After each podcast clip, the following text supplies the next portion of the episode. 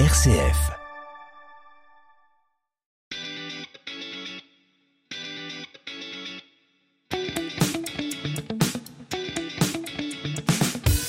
Coup d'avance, le magazine d'un territoire innovant proposé par RCF en partenariat avec la ville de Saint-Étienne. Saint-Étienne change le monde avec design, avec créativité, avec innovation, avec passion. Chaque semaine, découvrez les entreprises qui font la richesse de notre territoire.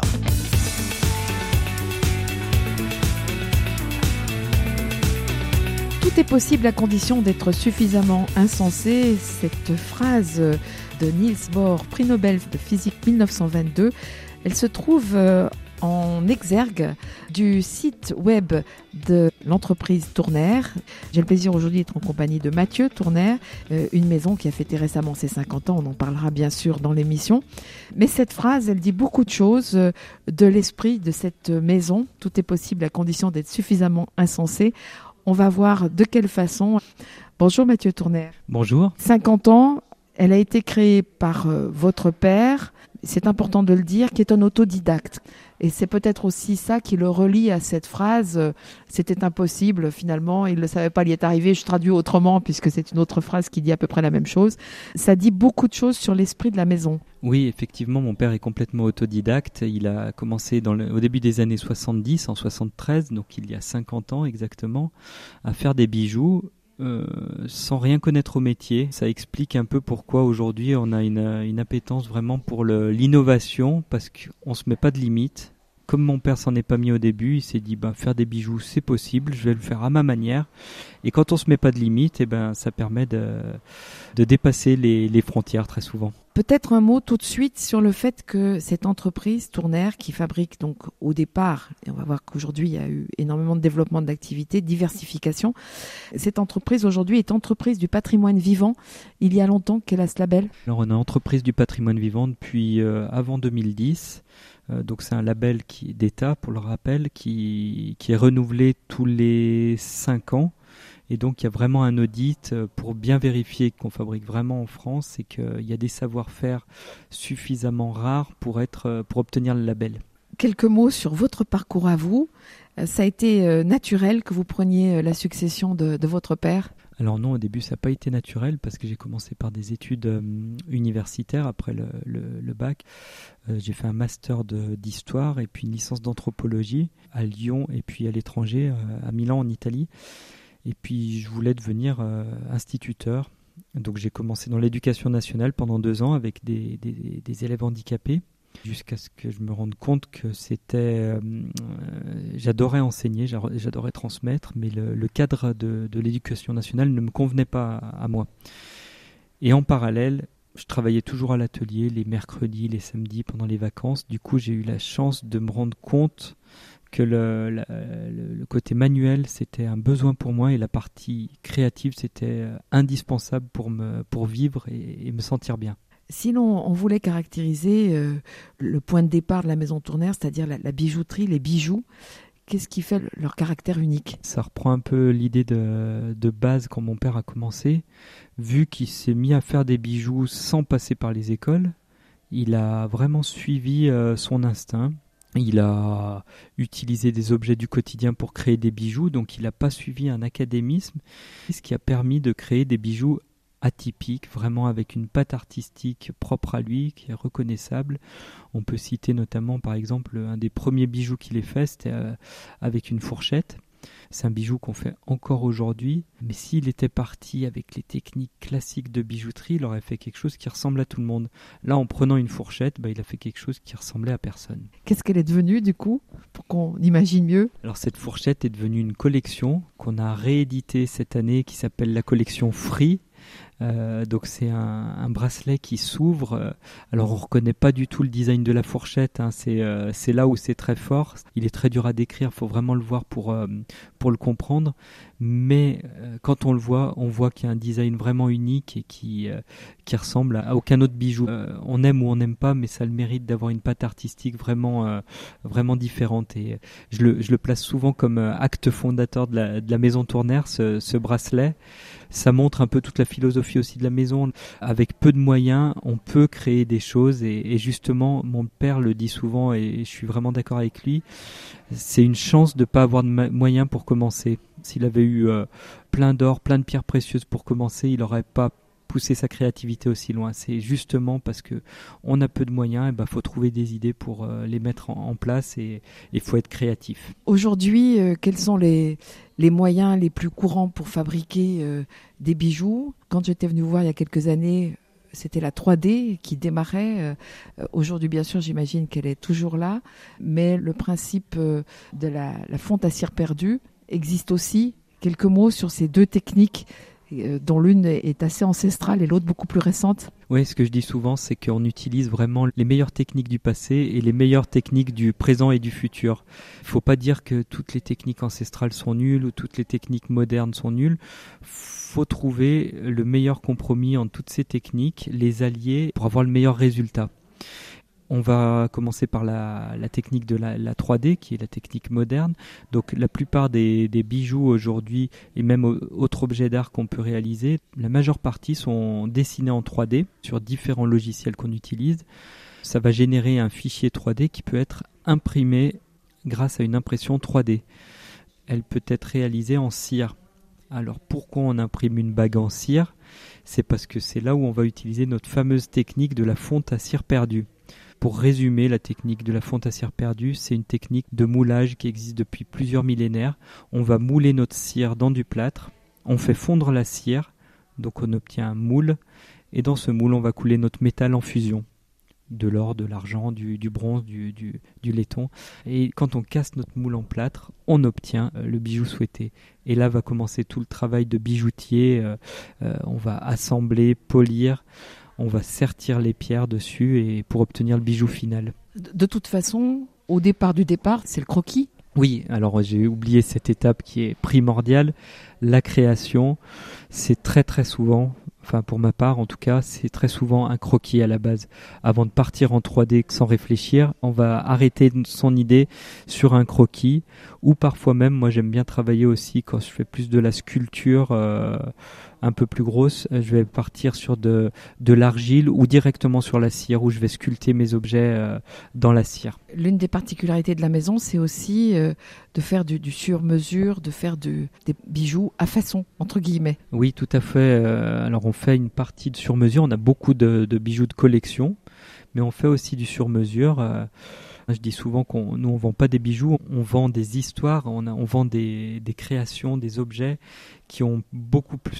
C'est un bijou qui va être offert pour une naissance, ça va être un bijou pour une bague de fiançailles, ça va être un bijou pour des 40 ans.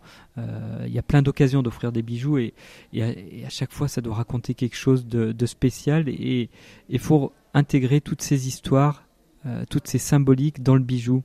Donc c'est pour ça que parfois on va faire du sur-mesure pour certains clients qui ont une histoire euh, très particulière. On va interpréter cette histoire dans le bijou et raconter l'histoire du client au travers d'une création. Coup d'avance, RCF Saint-Étienne. Dans cette émission, j'ai le plaisir d'être en compagnie de Mathieu Tourner qui me reçoit dans l'une des trois boutiques de la maison. Mathieu Tourner, en l'occurrence à Montbrison.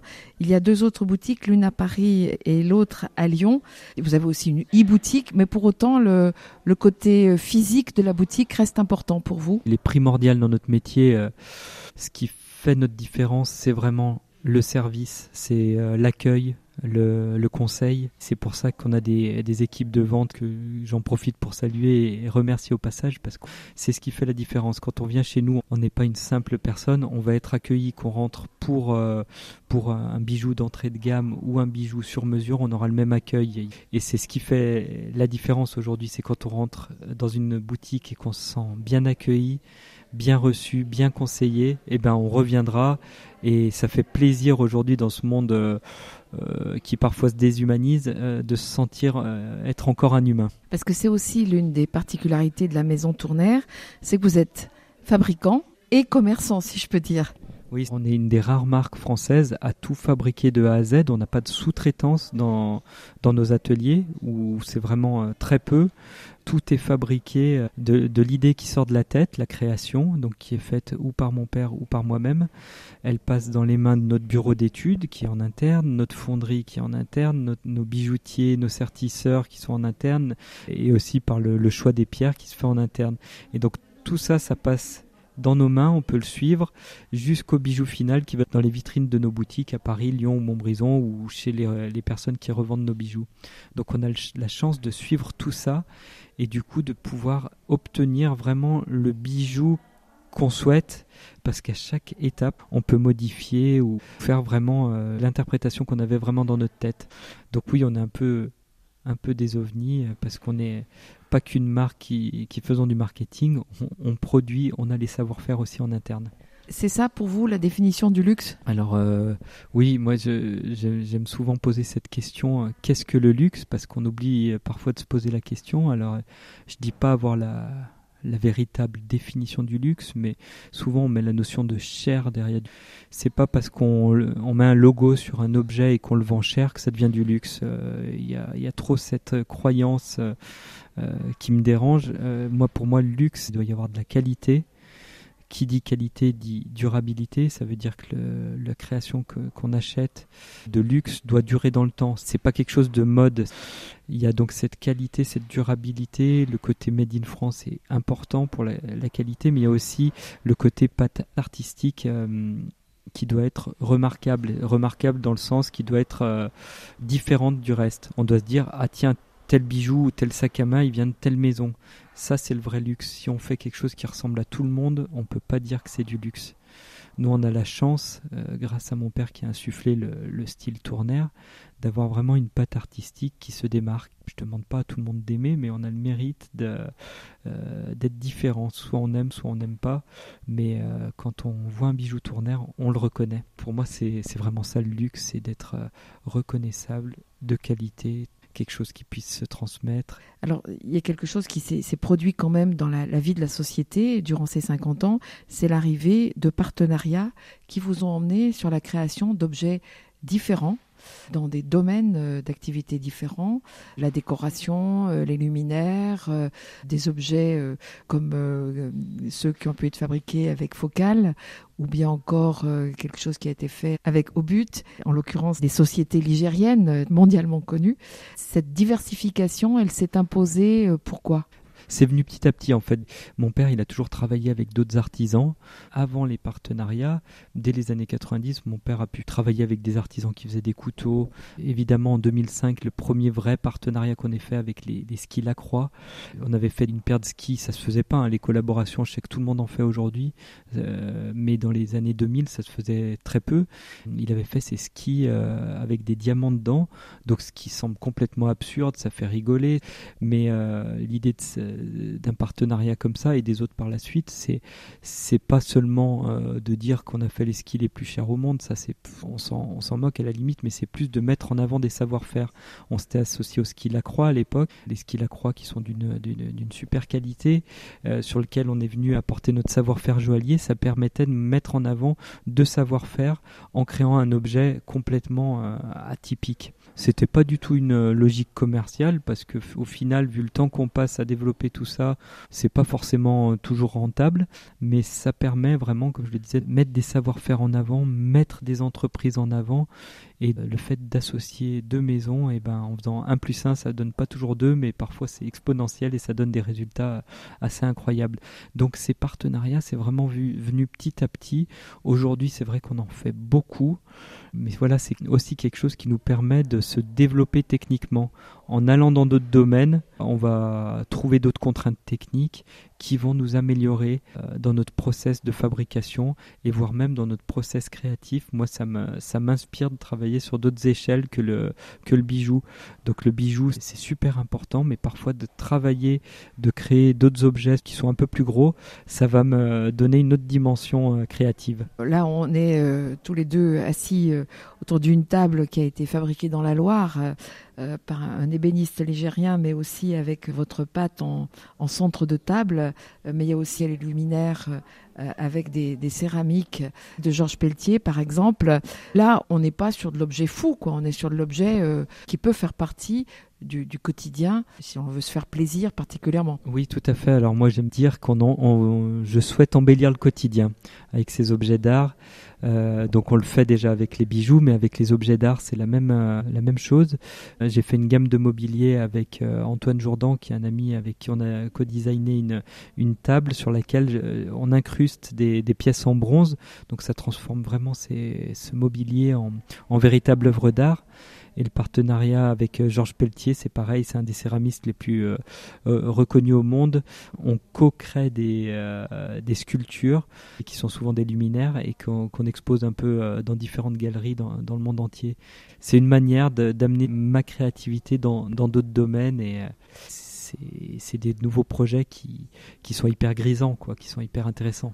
Combien de collaborateurs aujourd'hui chez Tourner et quels sont finalement les métiers dont vous avez besoin euh, Je crois que ces besoins vous ont amené à créer une, autre société qui fait partie du groupe Tourner. Oui, alors tout à fait. Dans le groupe, euh, on va dire, il y a plusieurs entreprises, donc on est une petite cinquantaine. Et oui, avec le, développement des partenariats et des objets un peu plus grands euh, en bronze qu'on fait, il fallait que, que j'ai une fonderie d'art donc on a développé une, fonderie d'art depuis, euh, depuis deux ans maintenant qui nous permet d'offrir nos services à d'autres clients. Donc là, c'est vraiment pour des entreprises qui ont des besoins en fonderie euh, assez perdus. On peut offrir nos services, mais ça m'aide aussi à développer pour euh, la marque Tourner Décor qui réalise des objets d'art.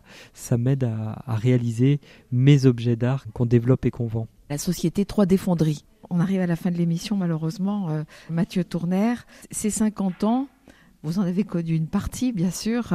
Pour vous, euh, qui n'avez pas été là à l'origine, est-ce que vous pourriez nous dire ce qui peut-être a le plus évolué ou au contraire ce qui est resté immuable Je ne sais pas. Alors moi, j'ai oui, j'ai contribué seulement 15 euh, ans à, cette histoire. Oui, 15-16 ans, ça fait 15-16 ans que je suis dans la maison. Mais alors, qu'est-ce qui a évolué? Là, j'ai pas la réponse tout de suite. Qu'est-ce qui est resté immuable? Oui, c'est vraiment plus cet ADN. Je préfère voir ce qui est resté euh, immuable. C'est vraiment l'ADN créatif, où vraiment, que ce soit mon père ou moi, euh, on a toujours le même style artistique, même si on arrive à voir que ce que mon père a fait et ce que j'ai fait, c'était un peu la difficulté en prenant la suite de mon père, c'était justement de ne pas faire trop différent et pas faire trop pareil. Donc je suis sur cette ligne de crête où, où je dois faire une, une continuité différente perpétuer ce style, mais sans le, sans le perdre. Donc c'est un peu la difficulté, mais, j'ai l'impression d'y arriver pas trop mal. Euh, donc il y a ça qui reste immuable et cette envie de nouvelles technologies aussi, de, de nouvelles technologies dans le sens de, de savoir se réinventer au niveau technique aussi. C'est pas seulement se réinventer au niveau créatif, c'est se réinventer au niveau technique. C'est hyper important, donc ça c'est une chose immuable. Et il y a aussi la dimension humaine de l'entreprise. Euh, nous, on n'est pas une multinationale, on reste un petit groupe euh, et l'humain reste au centre de notre euh, de notre entreprise. Sans l'humain, on n'est rien. On serait que mon père et moi, ben on serait pas allé aussi loin. Et du coup, c'est grâce à une équipe aussi qu'on arrive à progresser. C'est pas c'est pas tout seul, donc c'est important de, de le souligner aussi. Donc l'humain reste au centre du projet Tournaire. Mathieu Tournaire, merci beaucoup. Merci à vous pour cette interview. C'était un bon moment où on fait une petite introspection, c'est génial. Merci. C'était Coup d'avance, le magazine d'un territoire innovant proposé par RCF en partenariat avec la ville de Saint-Étienne. Saint-Étienne, ville UNESCO du design, labellisée French Tech, Design Tech, cultive ses talents.